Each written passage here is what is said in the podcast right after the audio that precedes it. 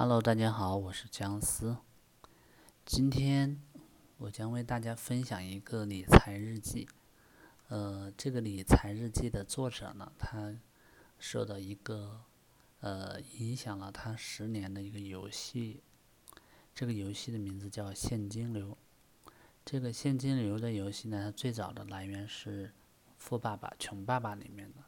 这个游戏呢，对我的影响也挺大的，让我很早就了解到了财务理财的一些关键的事情，我们应该怎么做。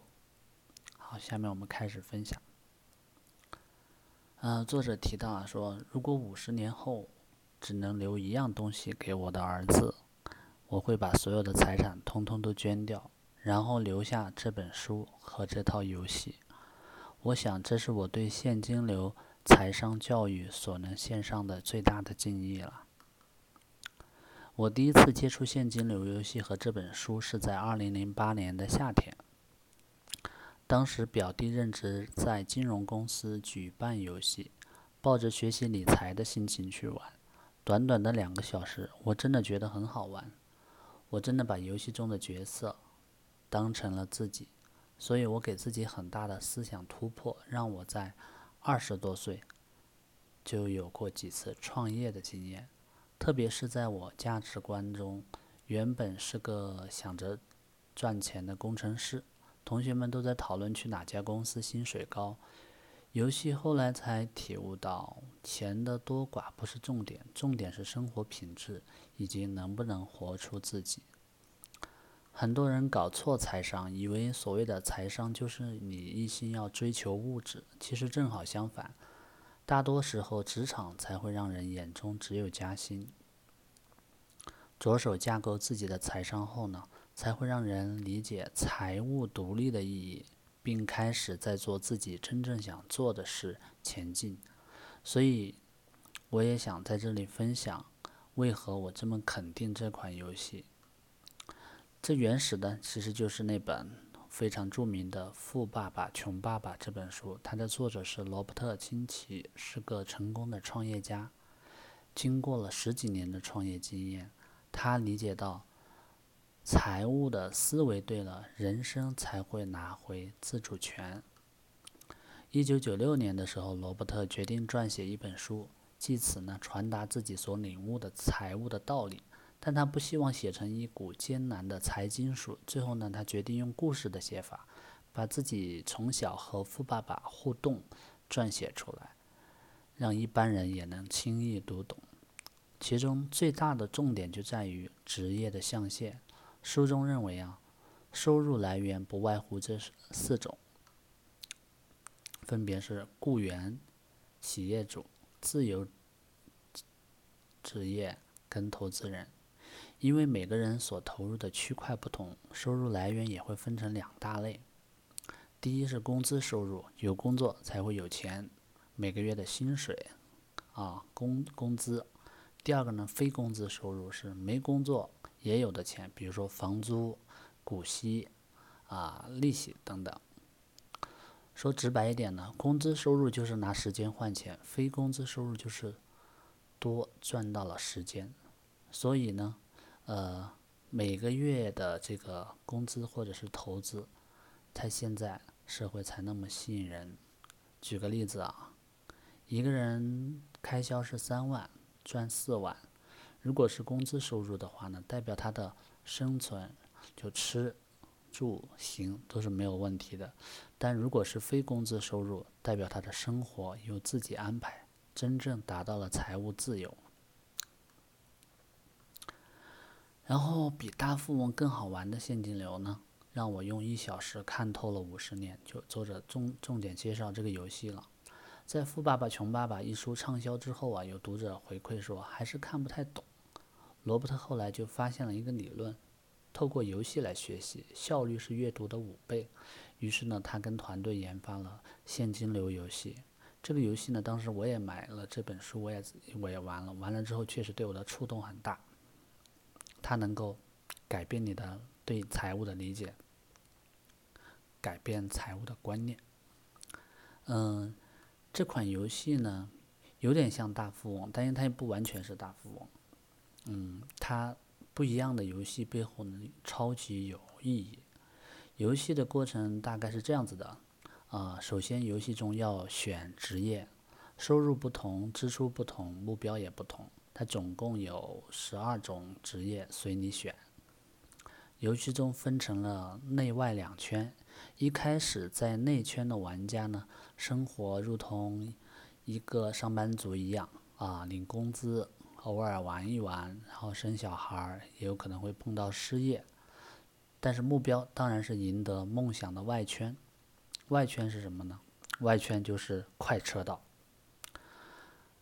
然后这个游戏的关键什么呢？就是游戏中有不同的机会牌，就是有一些随机的事件，有投资的，也有搞笑，也有真实的。像是嫂子借钱，就是一种神秘的存在啊！因为游戏这些选项真实在人生中也在上演。那么，它模拟这个创业、投资、人生事件，它有哪些呢？有大买卖，有市场风云，有小生意，还有额外支出。然后，作者继续说，从八年前他第一次接触这款游戏以后呢，就发现人生的很多的选项。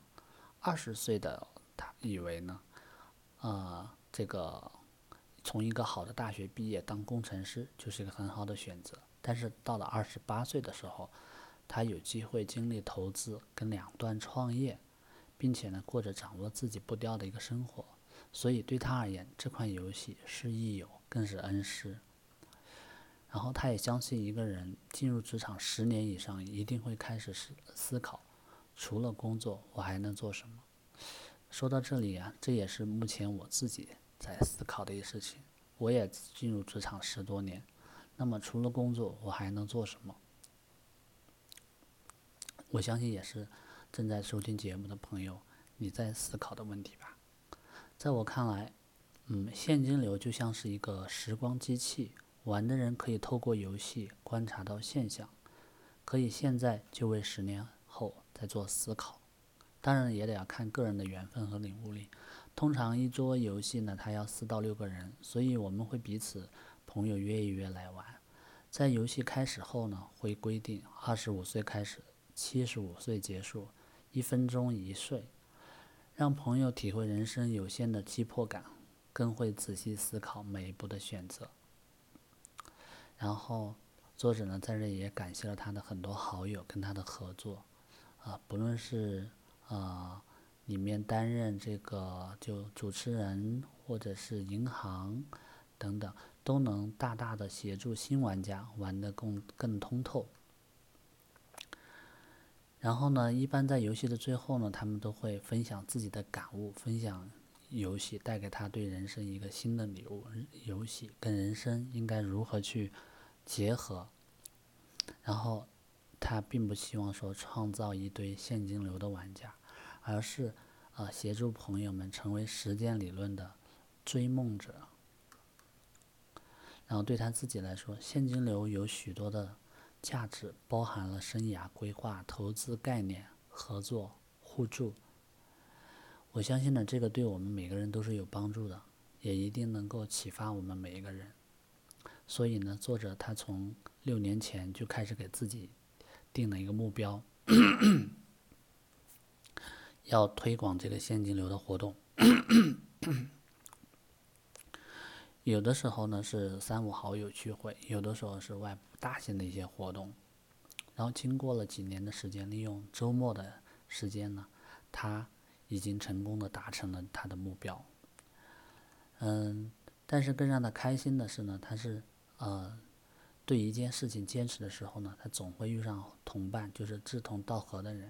现在他有一群有想法又善良的朋友，跟他一起在推进这个。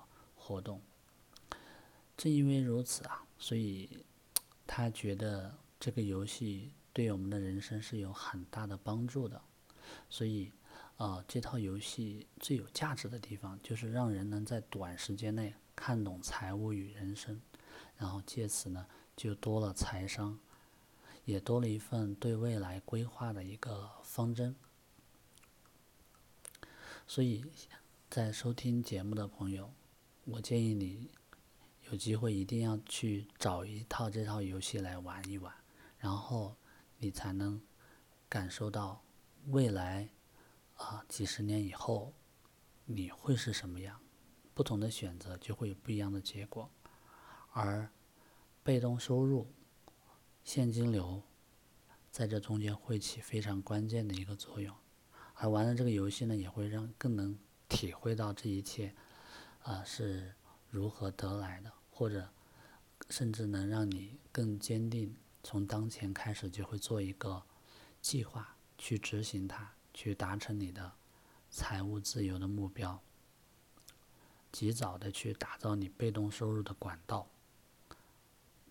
获得你的被动收入。